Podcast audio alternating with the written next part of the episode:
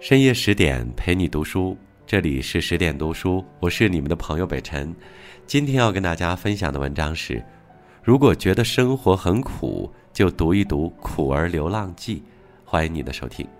如果你也喜欢今天的文章，欢迎拉到文末给我们点一个再看。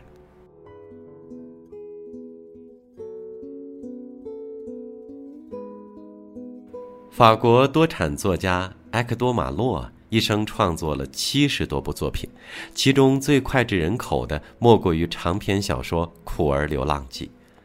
自问世以来，这本小说就备受追捧，不但被多次重印出版，还被多次搬上银幕。其主要原因是主人公雷米坚信自己可以改变命运的情节，能深深地打动每一个读者。雷米六个月被抛弃，长到八岁又被养父卖给流浪艺人。一人去世后，孤苦伶仃的雷米四处漂泊，艰难求生。可即使命运如此多舛，他也心怀希望，与困境抗争，历经艰辛，最终找到自己的家人。作家罗秋菊在《上帝只掌握一半》里表示：“上帝只掌握你一半的命运，另一半由你自己掌握。”不同的人在面对。各自窘境时所做出的抉择，会影响他们走向不同的命运。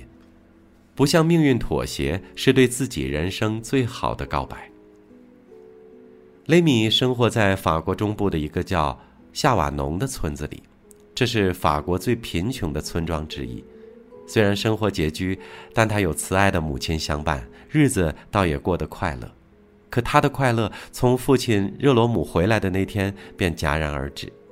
就在这天，雷米才知道自己是父亲在巴黎街头捡来的孩子。当时，他还只是六个月的小婴儿。日罗姆见雷米衣着华丽，猜测这可能是有钱人家的孩子。如果能把他照顾好，或许可以从其父母那里获得一笔可观的感谢金。被贫困折磨怕了的热罗姆，全然不顾家里还有一个嗷嗷待哺的亲生儿子，毅然把雷米抱回了家。那本就贫困的家庭，突然多了一口人，日子过得更加艰难。为了糊口，热罗姆在巴黎拼命工作，奈何总是入不敷出。不得已，他连回家的次数都减到了极限。然而，他对生活的热情与努力并没有得到上天的垂怜。没几个月，热罗姆的亲生儿子生病去世。后来，他又在工地被突然倒塌的脚手架砸中，导致腿部终生残疾，也因此失去了工作。至亲去世，没有收入，包工头还拒绝支付抚恤金。面对一连串的变故，热罗姆麻木了，觉得这是自己的命，再挣扎也无济于事。青年作家韦纳曾说。安于命运的人，往往选择随波逐流，在听天由命中一步步地丧失人生的主宰权。生活的重重压力让热罗姆选择了缴械投降，活成了自己讨厌的模样。没钱打官司，他写信强迫妻子把家里唯一的奶牛卖掉。要知道，对于平民来说，奶牛是他们的无价之宝。好不容易从巴黎回到家，又决绝的。要把养了八年的雷米送到孤儿院去，热罗姆变得连自己都不认识自己了。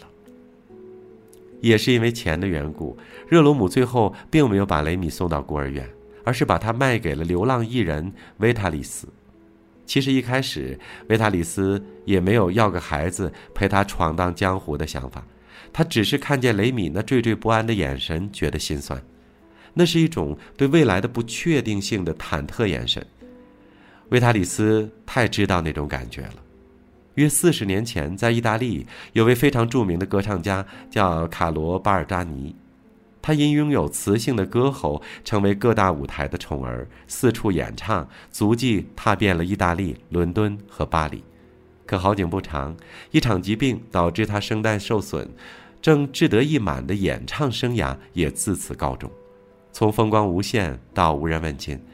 卡洛巴尔扎尼的人生一下子从巅峰跌入谷底，可他从来不相信自己的人生只局限于歌唱。人生的路一条路走不通，可以试着学会拐弯。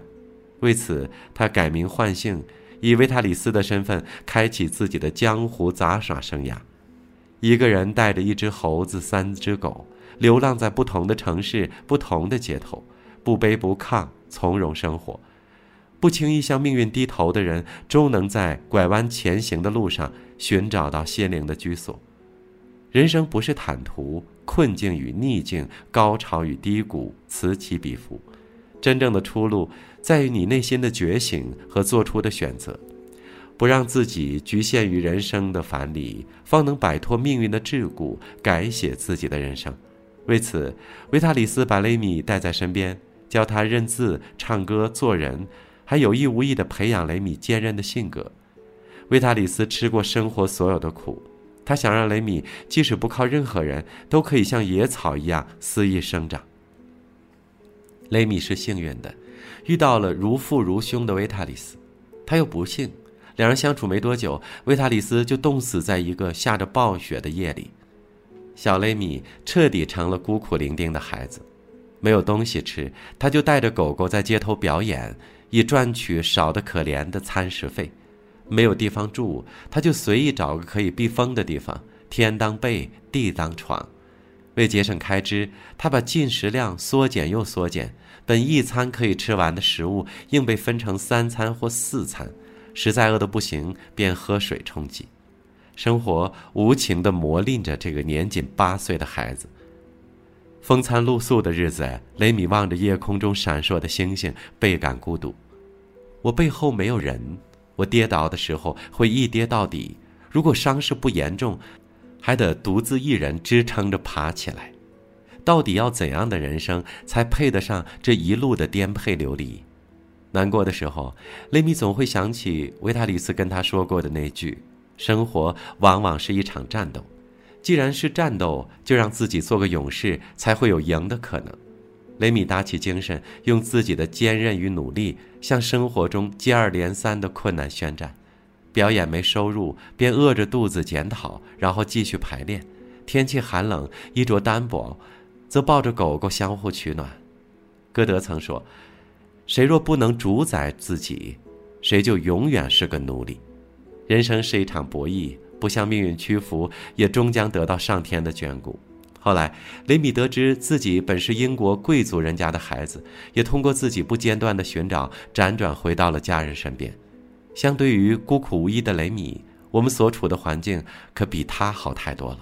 可生活中，常有受不了挫折和考验的人。还没真正开始战斗，心底里就已溃不成军。怨命运不公，怪生活残忍，唯独忘记了自己才是生活的掌舵人。好的人生，拼的就是不认命。莎士比亚曾说：“人们可以支配自己的命运，若我们受制于人，那错不在于命运，而在于我们。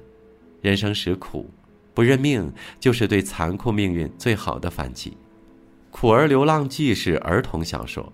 却因为主人公那乐观又不认命的精神打动阅读的你我，轻易向命运妥协其实是怯懦，怕痛苦惧失败，殊不知人生是一个圆，有的人走了一辈子也没有走出命运画出的圆圈，他就是不知道圆上的每一个点都有一条腾飞的切线，而这些点这些切线其实就是不认命的态度。你不拼一把，怎么能相信生活还有更多的可能呢？更多美文，请继续关注十点读书，也欢迎把我们推荐给你的朋友和家人，一起在阅读里成为更好的自己。我是北辰，我们下次见吧。